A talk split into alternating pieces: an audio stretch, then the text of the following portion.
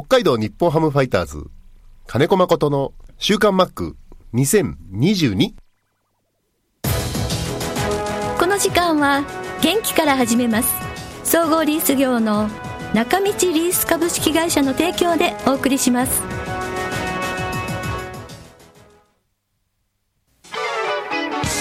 設備機械車のリース。損害保険生命保険融資サービス。中道リースがあなたの会社を強力にバックアップ。設備投資のお手伝いをします。北一条東三丁目。中道リースは北海道日本ハムファイターズと三角山放送局を応援しています。週刊マックは札幌市西区のコミュニティ FM 三角山放送局が FM 76.2MHz でラジオ放送インターネットスマートフォンでもお送りしています。おはようございます。安村麻里です。さあ今週の週刊マックも4月14日に収録した音源からお送りします。完全試合を達成したロッテの佐々木朗希投手のお話その2です。ではどうぞ。あの佐々木朗希投手もお話してましたけど、こう心のコントロールからの続きなんですが、メンタルトレーニングっていうのは、選手の皆さん、各自それぞれ性格違いますけれども、コーチとしてはどういうふうな、あの、なまあ、なんとトレーニングをコーチがするっていうのもなんですけども、どうされてるんですか？どうなんでしょうね、メンタル、うん、メンタル。なんて人それぞれだからね。うん、うん、ただ一軍のレベルにあるメンタルの土台は欲しいよね。はい。うん。それは思う。はいはい、ただ、言ってしまうと僕ら、僕の言い方になっちゃうと、多分メンタルがだめだね。あの、あの、教えられないと思う。ああ。例えば一打席凡退した、うん、まだ一軍レベルに達してない、よらよく言う、うちに多い一軍半とかに、まだ二軍レベルっていうのが、やっぱり打てなかった、三振したってなった時に、そのまま引きずるんですよ。あうん、でも俺から言わせたら、打たしてもらえるはずねえだろ、一軍でって。うん、そんなうまくいかない。正直言ったらそうなんですよ。うんうんうん、自分が有利だと思ってるの違う。野球はさ、打ったって3割でしょ？はい、7割近くの失敗があるじゃないですか。はいはいはい。かと思えば、打ち損じてるのにヒットになることもあるでしょ？うんうん、そうですね。で、あとは、ピッチャーがボールを持ったところから始まるでしょ。はい。主導権はピッチャーなんですよ。うん、そうですね。うん、で、ピッチャーがこう、要は、ね、戦国時代でいう1対1の対決で相手が刀を振りかざしてると。はい。対峙してるね。はい。向かい合ってるのに、最近のバッターは自分のルーティンに固執しすぎて、ピッチャーから目を離すことが多いんです。へ足元気にする。要は自分が打席に入るためのルーティンが長い。言ってみれば、相手がもういつでもかかってこいって、うん、砲弾の構えで構えてるのに、はい、急に背中を向けるみたいな感じなんだよね、バッターって。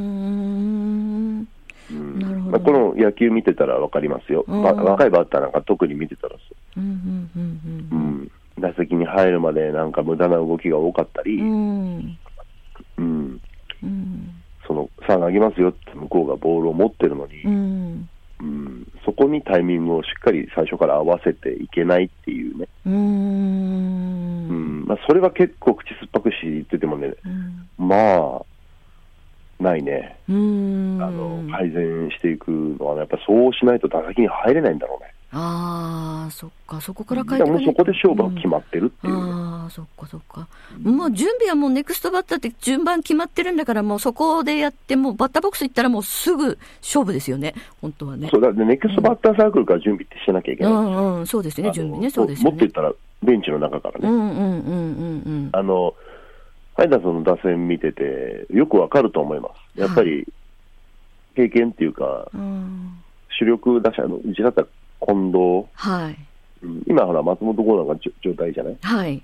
いいですね、うん、とか見てると、もう相手が投げ始める頃には自分も打つ準備ができてる、うんうんうんうんうん、だけど、良かったり悪かったりしたりしてるバッターって、相手がピッチング動作始まろうとしてるのに、うん、なんか大なんか、どこ見てんのっていうのも結構いますよ。あそうですか。テレビなんか見てるとね、ピッチャーとバッターが両方映りますから。はいうん、見てたらね、わかると思う。うん大変ですね、コーチはね。口酸っぱく言って、言っても、言っても言ってもあれですかね。うん。だからまあね、まあ多分ね、その、そういう表現が、うん、のレベルに達してないのかもしれないね。うんだから言ってみたら、なんでイースタンでは打てるのに一軍来たら打てないんだろうって思っちゃってるレベルだと思う。ああ、そっかそっか。もうずっとね、マックも話して1軍と2軍の壁ってね、相当ありますからね。うん。そっか。じゃあ、まだまだ時間がかかるということで、佐々木朗希投手はすごいということで、17いやすごい感動しましたよ。感動しました。ああ、そうか、そうか。うん。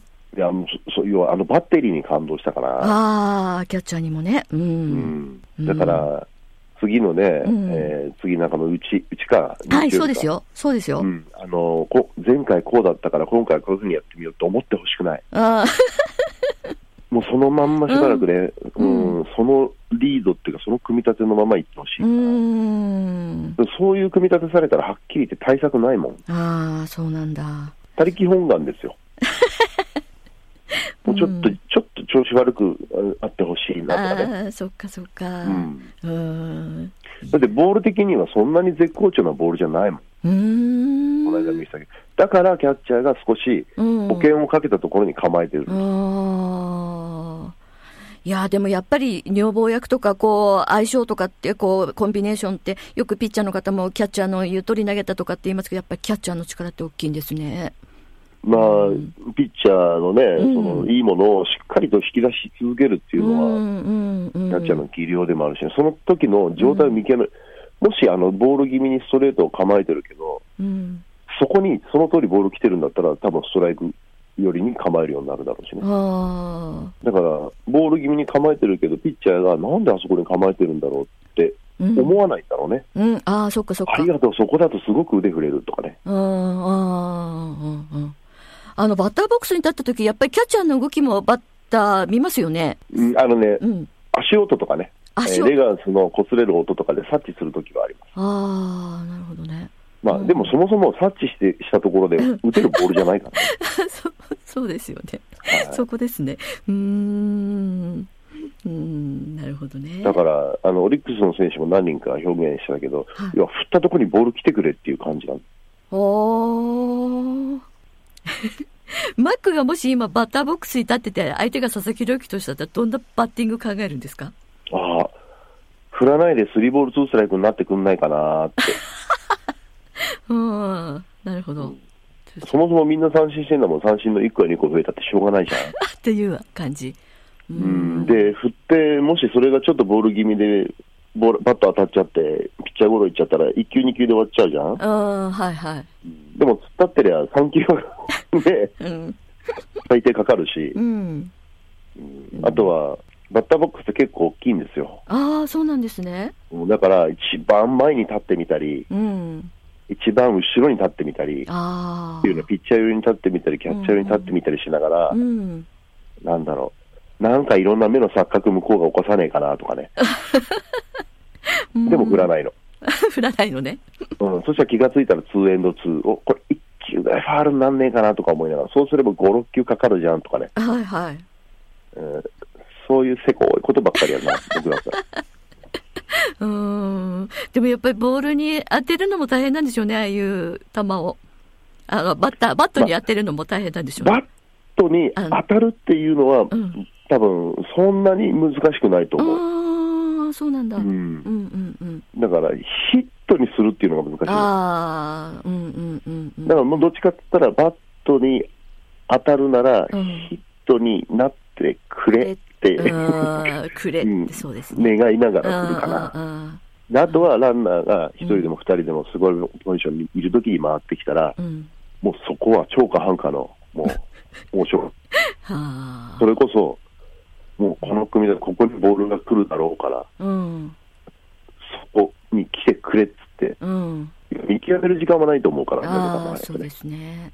うん、いやもう、でもバッターボックスに立ったら、やっぱりピッチャーとなる程度駆け引きで、次はこんなボールが来るなって予想しながら、やっぱりバットを出すわけやります僕はそうでしたね。うん、うん、そうですよね。はい。よく山張りって相手ベンチから言われましたけど。でも根拠はあるからね、その山にはね。うん、そうですよね。はい。うん。いやでもやっぱり、うん、ちょっとまた今年の楽しみが、うん、できましたね。はい。ということで、えー、先週も佐々木朗希投手の凄さをお伝えして、その後、ファイターズとの試合があったんですけれどもね。まあ、あの、先週お話ししたんで、その話は飛ばしますが、あの、佐々木朗希投手はご存知のように登録抹消になってまして、えー、ちょっとね、登板チャンスはないんですけども、今日からのロッテ戦も、あの、始まりますけれども、んちょっとね、やっぱお疲れ気味かなっていう井口監督のお話と、まあ、あの、審判とのこう、あの、やりとりもあって、たこともあるでしょうし、まあ、まだ4月なんでね、あんまり今から飛ばして、ちょっとまだまだ先が長いので、えー、20歳のピッチャー大事に育てていきたいという思いがあるのかなと思います。まあ、今日からロッテ戦なんですけれどもね、あのー ZOZO マリンでの試合なんで、お天気が心配で、多分今日の夜関東地方雨のような気がするんですよね。えー、今日ファイターズの方は上沢投手先発予定で準備もしてると思うんですけどもね、えー、なんとかね、勝ち投手になってほしいなと思いながらも、お天気が心配です。さあ、そして皆さんからはこのメッセージが圧倒的に多いです。新聞報道でもご覧になっていると思いますしね、まあ、いろんなところからの情報も入っていると思いますけれども、ラジオネームマックと下の名前が一緒のツッツさんからも、マリさんこんにちは。マックが新型コロナの濃厚接触の疑いの報道があってからとても心配です。ということでね、えー、自主隔離をしているということで、ツッツさんからも。生電話でつないでもらって元気な声を聞いて安心したいです。というメッセージ。そしてこちらも。世の中がゴールデンウィークのさなかせっせとお仕事をしている釧路町のサットです。ということでサットさんですどこに行っても人だらけで混んでいるからお仕事をしている方がいいんです。かっこ強がり。確かにそうですね、えー、マックは自主隔離とのこと。やっぱりまだまだ落ち着かない状況が続いてますね。そうですね。あのー、いつもお話ししてますけどね。このコロナになってからもずっとお話ししてますが、まあ、特にこのプロ野球選手っていうのは1週間に1回とか、もう本当に、もしチームの中でせ、えー、陽性者が出たらもう即、もう全員検査とか、とにかく厳しい厳しい検査を毎回毎回してるので、それだけ検査してると出るよねって、まあ、いつも話はしているんですよね。症状がないので、特にやっぱり検査をして、お陽性だったっていう人も結構いますのでね。で、まあ、あのー、オリックスの選手も出てましたし、まあ、本当どこのチームでも本当に今は出てる状態です。ただ、あの、ファイターズの選手とかの中では出てないので、あの、マックも多分ご家族かなと、まあ、ちょっとまだ今お話聞いてないので、想像ではお話できませんけれども、うん、まあ、自主隔離中ということで、えー、昨日、おとついからは矢野監督、矢野コーチが、矢野コーチがね、一軍に上がって、あの、ベンチ内元気に 盛り上げているようです。大谷メロンさんからも、マックが濃厚接触者になっていると知りました。えー、陽性にならず、隔離期間が終わりますようにということでね、いただいています。みぽりんさんからも、えー、マックの濃厚接触者の疑いで自主管理ということですが大丈夫ですか？心配です。もしかしてマックから生電話してくれるんでしょうか？ということでねいただきましたけど多分自宅で、えーと、隔離中だと思うんですが電話は今日はあのー、来ないですね。残念ながら。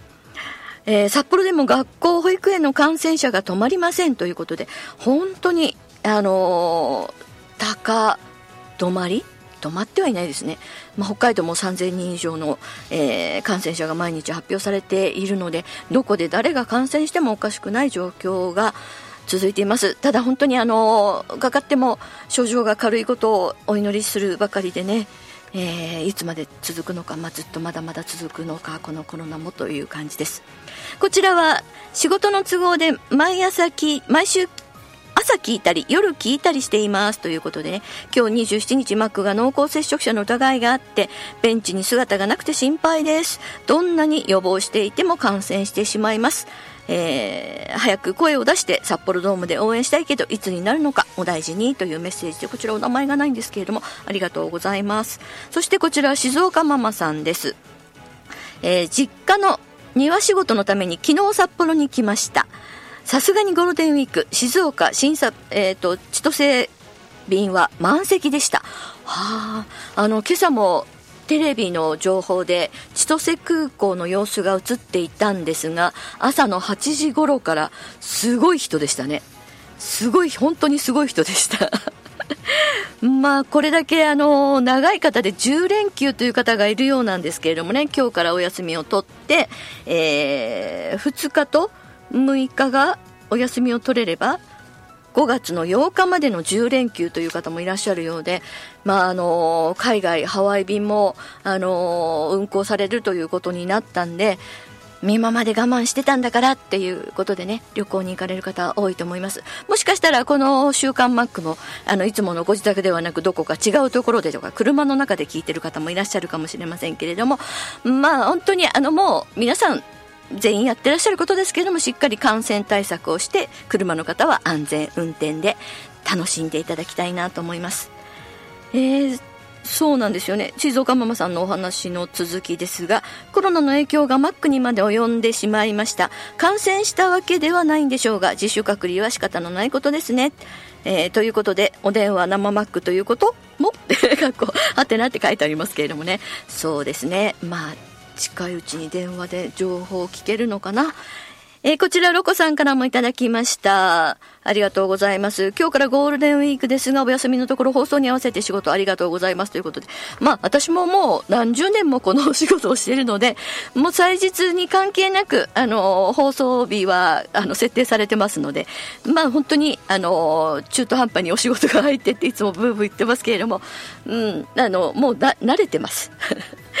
で、本当にあの、ね、あの佐藤さんじゃないですけども混んでるのを避けてあのずらしてお休みを取ることもできるので、まあいいかなと思いながらあのこういうお仕事を ずっと続けてます、えー、テレビで渋滞情報なんかを見てるとねああ やっぱりねっていう感じで見てますけれどもね。えロコさんは26日から2泊で娘のハイホーと函館の五稜郭公園松前城の桜を見てきました。満開で素晴らしかったです。ということで写真も添付してくれたんですけれどもねすごい桜。うん。私も何年か前4年前ぐらいですね五稜郭行ったんですけどもちょっとずれてたんですけども綺麗な桜を見ることができました。今年は本当早いのでねずらしてゴールデンウィーク終わった後にどこか行きたいなと思っても桜はもう終わっているかもしれません。あんこさんです。ありがとうございます。えー、マックマリさんこんにちは昨日は久しぶりに勝ててよかったです。嬉しいですねっていただいたんですけども。そうなんですよ。昨日は気持ちのいい勝ち方。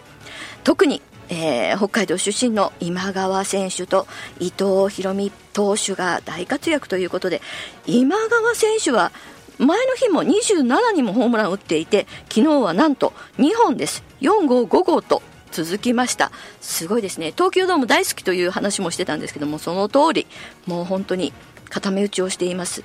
猛打賞です。で野村選手もホームランが出てよかったなと思いますけれどもね。本当にあのこうやってつながると勝てるんだなっていうのはよく分かりました。まあまだまだ9勝目ですけれどもぜひとも今日はし合があればなんとか10勝目に行ってほしいなと思いますけれどもね。皆さんゴールデンウィークの、えー、情報とかいろんなお話待ってますのでぜひお寄せください。